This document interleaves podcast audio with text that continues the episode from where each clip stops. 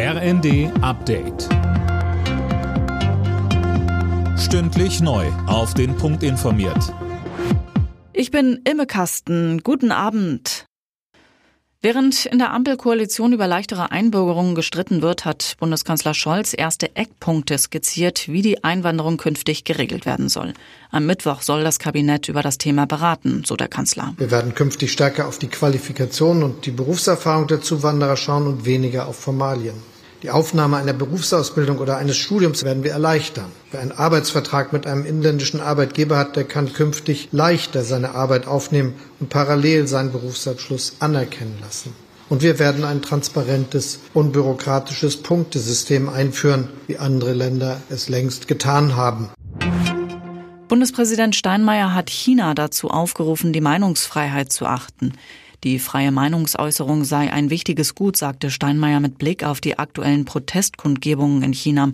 Selbst ausländische Reporter beklagen, dass sie nicht frei über die Lage berichten können. Europol hat einen großen Ring von mutmaßlichen Drogenschmugglern zerschlagen. Dabei gab es fast 50 Festnahmen in verschiedenen Ländern. Die Verdächtigen sollen für ein Drittel des europäischen Kokainhandels verantwortlich sein. Bei der Aktion wurden auch mehr als 30 Tonnen Drogen beschlagnahmt. Zum ersten Mal seit fast 40 Jahren ist der größte aktive Vulkan der Welt, der Mauna Loa auf Hawaii, wieder ausgebrochen.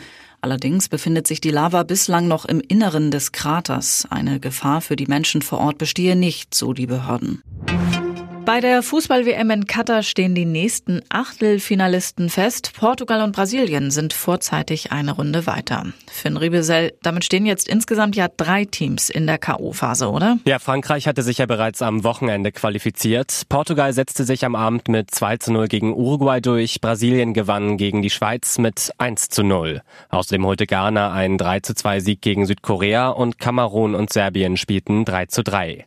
Für Aufregung sorgte übrigens ein Flitzer bei der Partie Portugal gegen Uruguay, der mit einer Regenbogenflagge übers Spielfeld lief.